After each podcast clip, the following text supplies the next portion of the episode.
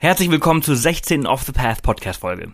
Ich habe heute den Stefan als Gast und ich spreche mit ihm über das spannende Thema, über die erste Reise mit dem Partner.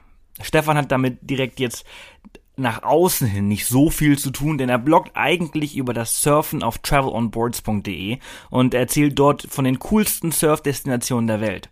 Äh, ich freue mich, äh, ihn die Tage auch hier in Tarifa persönlich äh, zu treffen und mit ihm auch noch eine Folge über Tarifa aufzunehmen. Also er wird demnächst auch nochmal äh, ja in der Show dabei sein.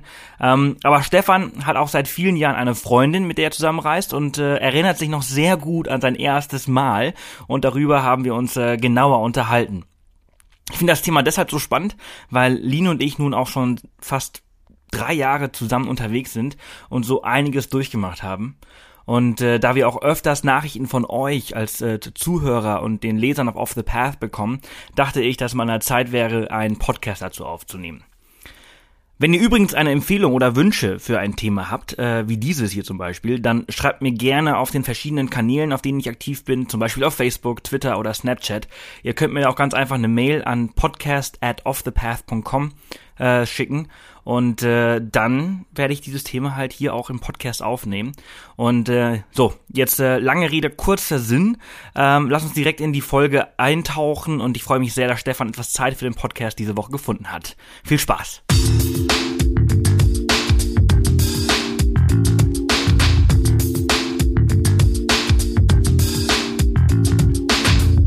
Willkommen zum Off the Path Podcast auf Off the Path bekommst du jede Woche praktische Reisetipps und Inspiration für dein nächstes Abenteuer. Und hier ist er, dein Travel Buddy und Abenteuer Junkie, Sebastian Canaves. Äh, wo äh, erwische ich dich heute? Äh, ich sitze gerade in Hamburg an meinem Schreibtisch bei grauem Montagswetter, also nicht, nicht ganz so exotisch, aber das muss auch mal sein zwischendurch. Genau, so, so wertschätzt man auch äh, die Reisen dann wieder, wenn man kurz zu Hause gewesen ist. Das stimmt. Ja, auf jeden Fall. Sag mal, äh, wohin hat dich deine erste Reise mit deiner Freundin geführt und wie lange hat die damals gedauert?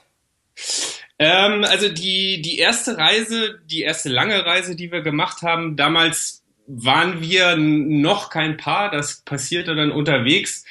Ähm, da waren wir tatsächlich fast zwei Jahre, also 19 Monate, um genau zu sein, äh, in der Weltgeschichte unterwegs. Und das hat alles in Zentralamerika angefangen, ging dann runter bis nach Südamerika, bis nach Chile, von dort nach Neuseeland, über eine ziemlich lange Zeit in Australien äh, bis hin nach Indonesien zum Abschluss und dann wieder nach Hause. Und dann waren auf einmal gute anderthalb Jahre vorbei. Und ihr seid quasi als Freunde, habt ihr diese Weltreise gestartet. Genau, also wir, wir kannten uns schon eine Weile äh, davor und waren wirklich immer sehr, sehr gute Freunde, aber jeder hatte so sein eigenes äh, Leben und dann war uns aber beiden irgendwann klar, dass wir auf jeden Fall äh, los müssen für eine ganze Weile und das äh, traf sich dann zeitlich irgendwie ganz gut und damals haben wir dann beschlossen, dass wir ganz entspannt einfach mal zusammen losziehen und, und gucken, so wie das, wie das läuft und so. Und naja, jetzt im Nachhinein kann ich sagen, es, es lief ganz gut, so würde ich behaupten, ja. Hattest du das geahnt, dass es vielleicht so enden könnte oder, äh, oder vielleicht auch sogar geplant? Nee, also geplant auf keinen Fall. Geahnt tatsächlich, ich war da lachen mich immer alle aus, aber äh, nee, also wirklich nicht. So bei mir ich hatte mein ganzes Leben lang immer schon weibliche Freunde und deswegen äh, war das für mich klar, dass das durchaus möglich ist. Und ähm, das hat dann auch tatsächlich noch eine ganze Weile gedauert, nämlich ein gutes Jahr, bis, bis sich das dann alles, alles so ein bisschen änderte. Aber ähm, nee, also weder geplant noch, äh, noch irgendwie äh, geahnt. Nee, gar nicht. Cool. Und wie war das so am Anfang? Äh, hast du da nicht ein bisschen Bedenken gehabt oder äh, bist du da unbefangen, voller Freude reingegangen? Also das, das bahnt sich ja so wahrscheinlich eher so langsam an. Äh, wie, wie war das bei euch? Äh, das bahnt sich tatsächlich langsam an und bei mir war es am Anfang sogar eher so, dass ich also bei mir war das so eine Mischung. So, äh, das war natürlich Freude irgendwie, aber es überwog ganz am Anfang eher so die Angst davor, einen, einen guten Freund wirklich zu verlieren, weil wir wir waren ja für über ein Jahr irgendwie Travel Buddies und, und äh, waren so unsere eigene kleine Familie und da äh, überwog bei mir am Anfang so das Gefühl so, oh Mann, Mist, jetzt verliere ich hier tatsächlich einen Freund. Ähm, aber ist natürlich, ist natürlich Quatsch im Nachhinein, weil die Freundschaft, die bleibt ja hoffentlich bestehen. Äh, und das andere ist dann einfach noch so, dass Sahnehäubchen obendrauf. Ne? Also man, man gewinnt da nur, man verliert nichts. Ja. Und wie also äh, um das nochmal zu erklären, äh, wie lange war die unterwegs, bis ihr zusammengekommen seid? Ähm, also insgesamt waren wir 19 Monate unterwegs und pff, ja, so nach, nach 14 Monaten oder sowas hat sich das dann alles so ein bisschen geändert. Ach doch, so spät, also gar nicht, also hat schon ein bisschen gedauert. Ja, es hat, es hat gedauert. Deswegen, also ich sagte ja, wir, wir waren echt lange Zeit halt wirklich äh, Travel Buddies und sind als Freunde durch die Gegend gereist. Und ähm, ja, das hat eine ganze Weile gedauert, bis, bis sich die Situation dann änderte, ja. Mhm.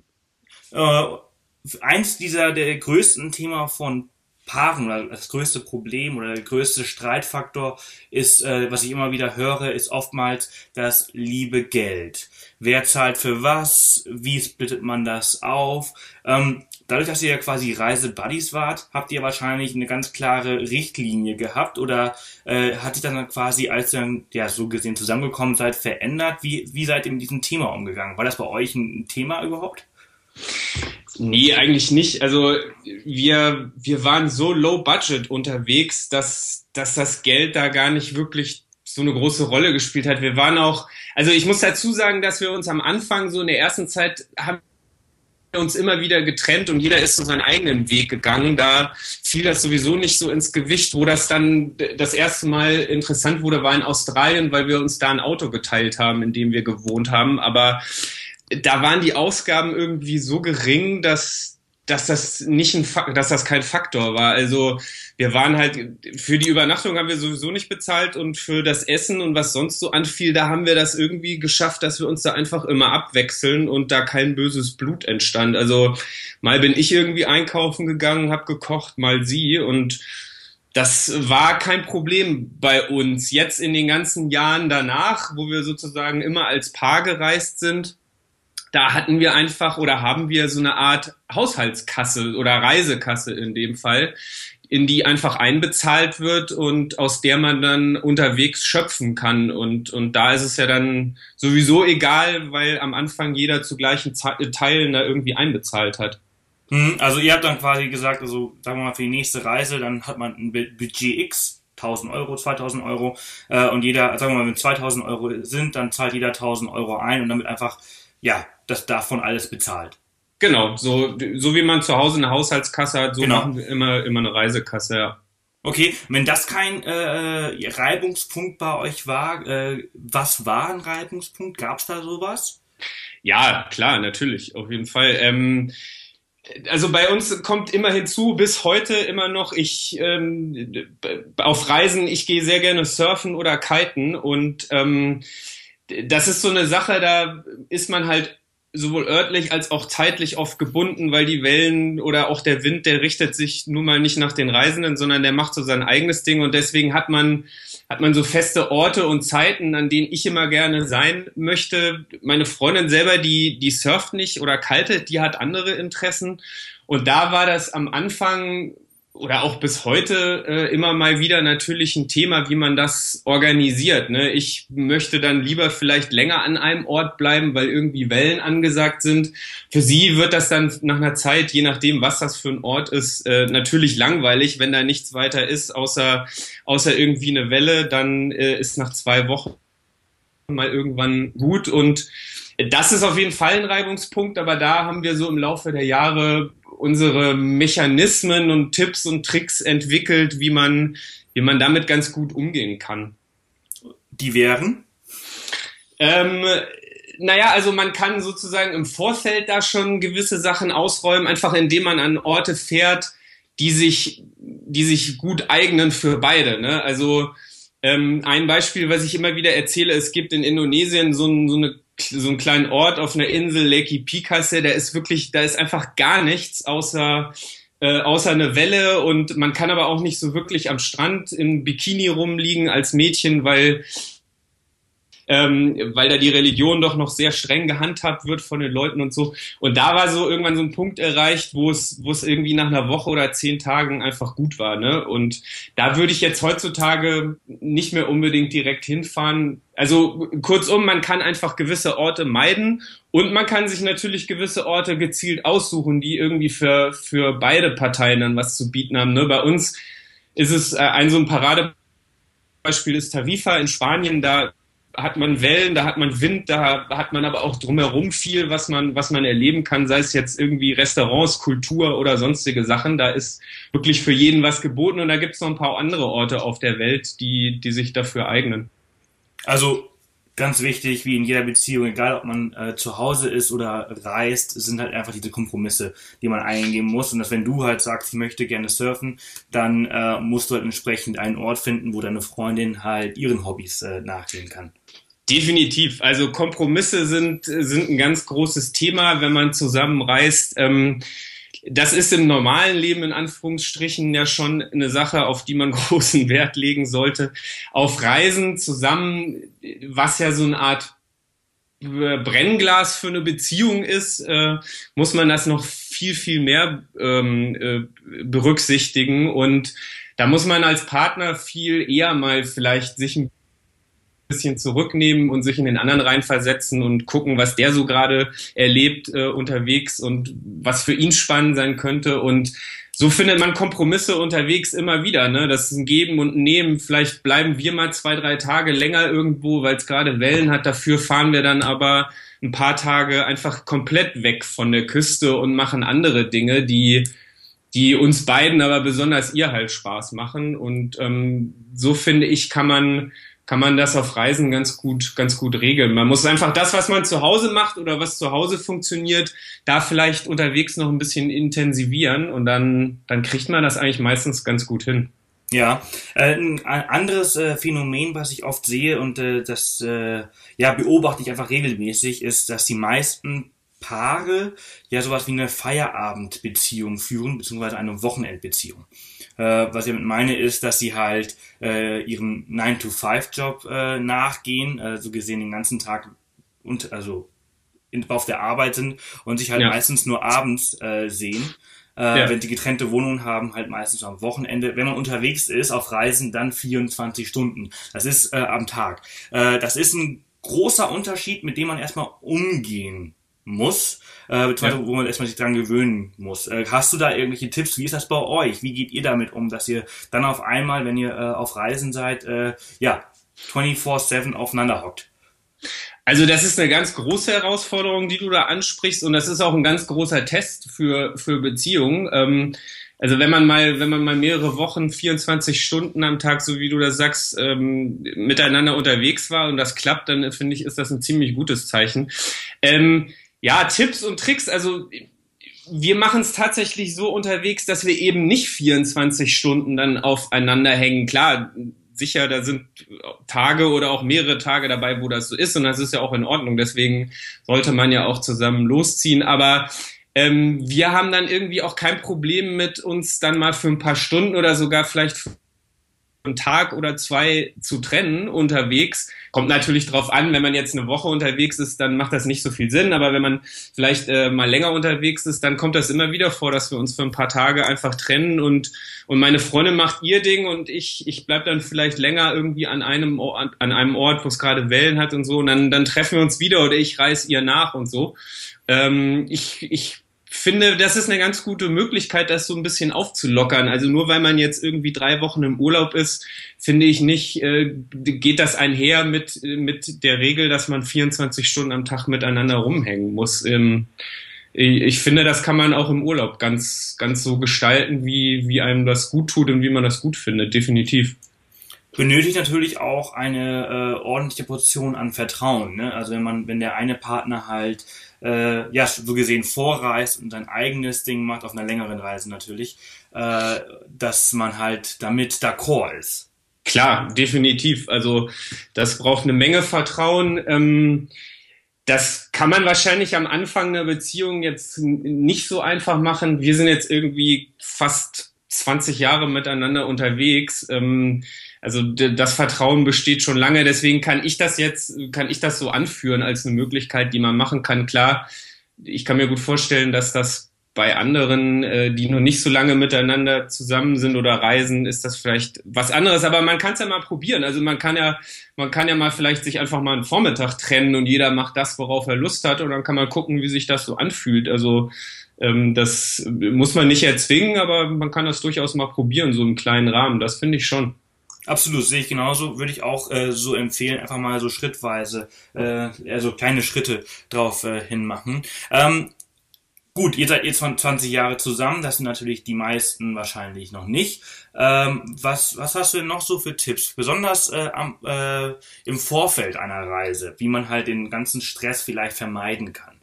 Äh, gibt es da irgendwas, was ihr am Anfang besonders irgendwie versucht habt? Ähm, naja, also die eine Sache nannte ich ja schon, dass man sich die geeigneten Orte ähm, aussucht, dann unterwegs, dass man vielleicht nicht so ganz streng an seinem Plan festhält, also dass dass jeder vielleicht auch im Vorfeld schon mal sagt, ey, pass auf, da ist was, das will ich auf jeden Fall machen. Ähm, wenn man das, wenn man darüber im Vorfeld spricht, dann und nicht erst irgendwie einen Tag vorher damit anfängt, dann glaube ich, dann hilft das auch, ähm, weil der andere dann nicht so überrascht ist, der oder vielleicht hat der schon irgendwelche Pläne gemacht und so, die, die, die dann irgendwie durchkreuzt werden, in Anführungsstrichen. Also ich glaube, wenn man, ich bin zwar nicht so ein Fan von, von Reisen, so wahnsinnig planen, kann man ja sowieso nicht, wenn man mehrere Wochen unterwegs ist, aber so gewisse Eckpunkte, finde ich, kann man durchaus auch schon im Vorfeld ansprechen und sich überlegen, wie man das dann, dann vor Ort handhabt. Dann natürlich eine Sache, Kompromisse eingehen, du hast es auch schon angesprochen, das ist ganz wichtig, vielleicht vielleicht ich in meinem Fall habe schon auf eine Menge Wellen verzichtet, was aber im Nachhinein total okay war, weil ich dann einfach andere Sachen erlebt habe, die ich, die ich verpasst hätte. Ähm, und, und so, glaube ich, ist das dann auch einfach unterwegs halt so ein Geben und Nehmen und auch immer situationsbedingt, wie man das handhabt. Und ich glaube, dann, dann geht das ganz gut unterwegs zusammen. Ja, ich glaube auch, dass ganz wichtig ist, am Anfang einfach sowas, wie du sagst, einfach besonders die ersten zwei, drei Reisen, ne? sowas wie eine Liste zu erstellen an Dingen, die man quasi vor Ort sehen möchte, äh, aber dann aber nicht zu besessen drauf sein, genau. und auch ein bisschen äh, Flexibilität mitbringen, dass wenn das eine halt nicht klappt, dass halt irgendwie äh, eine andere Sache auf deiner eigenen Liste äh, äh, stattfinden wird. Und wenn man dann quasi, wenn beide Partner äh, die Listen quasi abgleichen und sagen, okay, wenn ich von meinen äh, fünf Dingen, die ich sehen wollte, zwei oder drei äh, erledigt bekomme, dann bin ich zufrieden.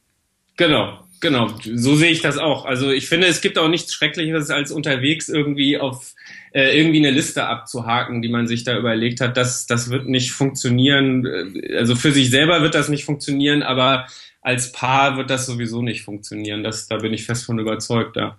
Ja, sehe ich auch so. Ich glaube aber auch, dass wenn man die, die erste Reise mit einem Partner macht, oder ist es allgemein, also die, das erste Mal ist immer da ein bisschen unvorbereitet. Es ist genauso wie wenn äh, Backpacker zum ersten Mal auf Weltreise gehen, dann packen sie immer viel zu viel. Ja. Äh, und beim zweiten Mal lassen sie die Hälfte weg. Und das ist, glaube ich, wenn man mit dem Partner zum allerersten Mal verreist, dann möchte man das alles irgendwie, äh, als das alles perfekt ist. Und man plant viel zu viel vor äh, und ist dann vielleicht am Ende so ein bisschen enttäuscht, weil man irgendwie nicht das gesehen hat und äh, der Partner hat irgendwie zu, zu viel gesehen und man fühlt sich vielleicht ein bisschen benachteiligt. Und ich glaube, diese äh, gesunde Mischung, wenn man das hinbekommt, ähm, ja, mit ein bisschen mehr Entspanntheit, ein bisschen mehr Flexibilität dran zu gehen und trotzdem das Ganze ein bisschen zu planen, dass es dann besser läuft. Genau, ich glaube auch, dass es so ein Mix ist. Ähm, man sollte die Erwartung auch nicht zu hochschrauben, wenn man zusammen unterwegs ist. Ähm, ich ich habe bei mir auf dem Blog mal irgendwann so eine Umfrage gemacht. Äh, da da habe ich andere Surfer gefragt, wie sie das so handhaben mit ihren Partnern. Und da war, da war so das Ergebnis so ähnlich, ne? dass man einfach, dass der Mix irgendwie äh, die Rechnung ausmacht und äh, dass da jeder für sich selber auch so ein bisschen manchmal zurückstehen muss, um dann am Ende für beide das zu erreichen äh, und dass beide einfach einen schönen Urlaub haben. Ich glaube auch, der gesunde Mix macht's. Ja, ich kenne auch viele, die dann quasi den Partner äh, in, in, ja, sowas wie in die Ecke drängen wollen und ihn quasi überreden wollen, dass er doch auch äh, mal das äh, andere Hobby ausprobiert? Also jetzt bei dir zum Beispiel, äh, hast du mal versucht, deiner Freundin äh, das Surfen äh, näher zu bringen und sie überredet, mal mit dir ins Wasser zu gehen? Nee, no, also muss, will ich nicht und muss ich nicht und sie hatte auch überhaupt keine Lust drauf und das ist total in Ordnung. Also klar ist es schön, wenn man, wenn man Hobbys miteinander teilt, aber ähm, in, in diesem Fall oder bei uns ist das so völlig in Ordnung, dass wir das so handhaben. Ähm, wir haben immer trotzdem so wahnsinnig schöne Reisen und haben da viel Spaß miteinander, dass die zwei Stunden, die ich dann da im Wasser bin, irgendwie pro Tag oder manchmal auch drei, äh, ist das völlig in Ordnung. Das ist so, so mein Ding, was, das erlebe ich da, sie macht ihr Ding und den Rest der Zeit äh, haben wir dann wieder zusammen. Deswegen, das ist völlig okay. Ist auch Quatsch. Ich habe schon ganz viele Pärchen erlebt, wo, wo, wo die Ursache in echt in eines üblen Streits einfach der ist, dass er versucht hat, sie zum Surfen zu überreden. Das, das, äh, das funktioniert nicht, definitiv nicht. Ne? Sehe ich auch so. Es müsste äh, von dem Partner halt einfach freiwillig kommen, dass er es einfach mal ausprobieren möchte. Aber genau. es gibt's, und das hast du ja gerade auch gesagt, dass es äh, dann meistens halt in dem üblen äh, Streit endet. Ja. Ähm, lass uns äh, ganz äh, langsam mal zum Schluss äh, dieser Folge kommen. Es ist unglaublich, wir sprechen schon seit fast 20 Minuten. Ja, es ist stimmt. sehr schnell vergangen. Ähm, aber äh, für die erste Reise sollte, oder finde ich, ist es egal, ob es äh, beim Backpacken äh, ist äh, oder beim äh, mit dem Partner verreisen, äh, vielleicht in ein nicht so zu exotisches Land, nicht zu krasses Land. Es gibt manche Länder äh, sind besser für die erste Reise, manche sind schlechter für die erste Reise. Hast du das auch so äh, beobachtet oder sagst du lieber, lass einfach direkt mit dem Partner in das schlimmste Land mit wenig Infrastruktur, weil äh, so funktioniert es halt irgendwie in Zukunft besser oder da weiß ich nicht. Nee, auf gar keinen Fall. Also da hatten wir, glaube ich, so hatten wir angefangen. Es gibt äh, definitiv Länder, die sich, die sich da um einiges besser eignen für eine erste Reise als andere. Ähm, ich finde, da sollte ein gewisses Maß an Infrastruktur sein, da sollte auch ein gewisses Maß an an Sicherheit sein und ein gewisses Maß an Dingen, die man so machen kann äh, drumherum und ähm, vielleicht auch nicht zu weit weg und zu exotisch. Also deswegen ich ich nenne mal Tarifa so als Ort. Das ist so ein guter Mix äh, aus allem irgendwie in einem anderen Land. Es ist schön warm, man hat Strand, man hat aber auch Kultur und Cafés und Restaurants und eine europäische Lebensweise und so. Ähm, ich finde, das ist sehr wichtig, dass man sich das vorher aussucht und ähm, da wird auch demnächst auf meinem Blog noch einiges äh, passieren diesbezüglich. Wir wir äh, schreiben da viel, viele, viele Sachen, die damit zu tun haben, gerade auf und so. Das ist alles noch nicht spruchreif, aber wir sitzen da dran und ich hoffe, dass da in Zukunft vielleicht auch noch ein paar, paar Tipps für die Leute oder die Pärchen oder angehenden Pärchen, wie auch immer, äh, da draußen dabei sein wird. Hört sich gut an. Äh, welche, welche Länder würdest du zum Beispiel beim ersten äh, ja, Urlaub äh, als Paar äh, empfehlen? Also Tarifa hast du jetzt gerade zum Beispiel angesprochen, äh, finde ich auch, da wollen wir jetzt demnächst auch mal hin. Ja, ähm, vielleicht wenn man noch ein kleines Stückchen weiter reist, Marokko finde ich es ganz gut. Das ist äh, auf jeden Fall auch was ganz anderes, ähm, ist aber hat ein gewisses Maß an Infrastruktur und und auch Sicherheit.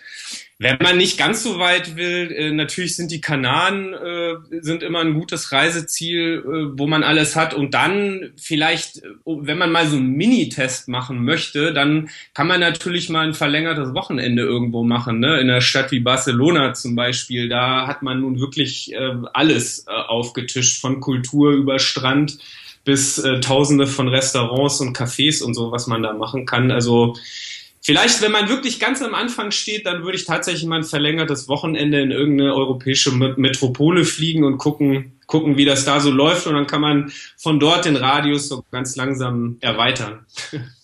Genau, finde ich super Tipp. Äh, und damit beenden wir diese Folge. Äh, Stefan, herzlichen Dank, dass du die Zeit genommen hast, äh, um deine ganzen Tipps mit uns zu teilen. Fand ich total spannend. Ich glaube, da hat man sehr viel mitnehmen können. Und ja, dann wünsche ich dir erstmal nochmal einen wunderschönen Tag in Hamburg. Vielen Dank, Sebastian. Danke für die Einladung. Tschüss. Danke dir. Bis bald. Tschüss. Tschüss.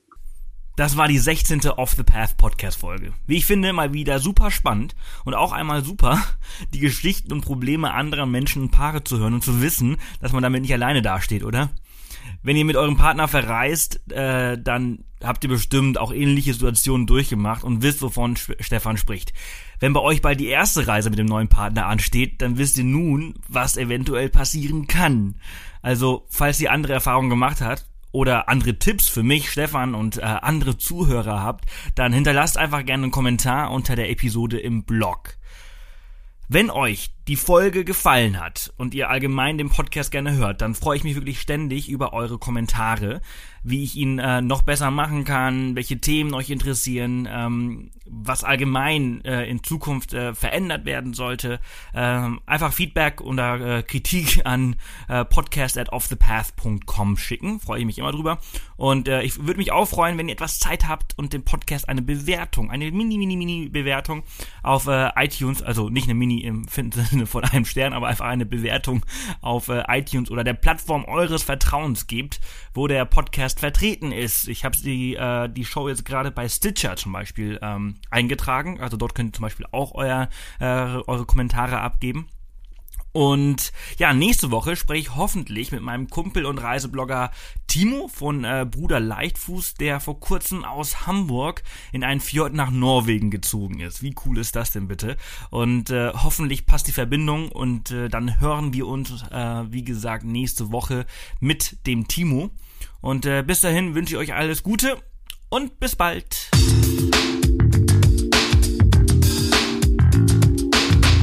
Das war wieder eine Off the Path Podcast Folge. Erzähl auch deinen Freunden von diesem coolen Podcast-Kanal und hinterlasse eine Bewertung auf iTunes. Nächste Woche kommt die nächste spannende Folge. Bis dahin, mach jeden Tag zu deinem Abenteuer.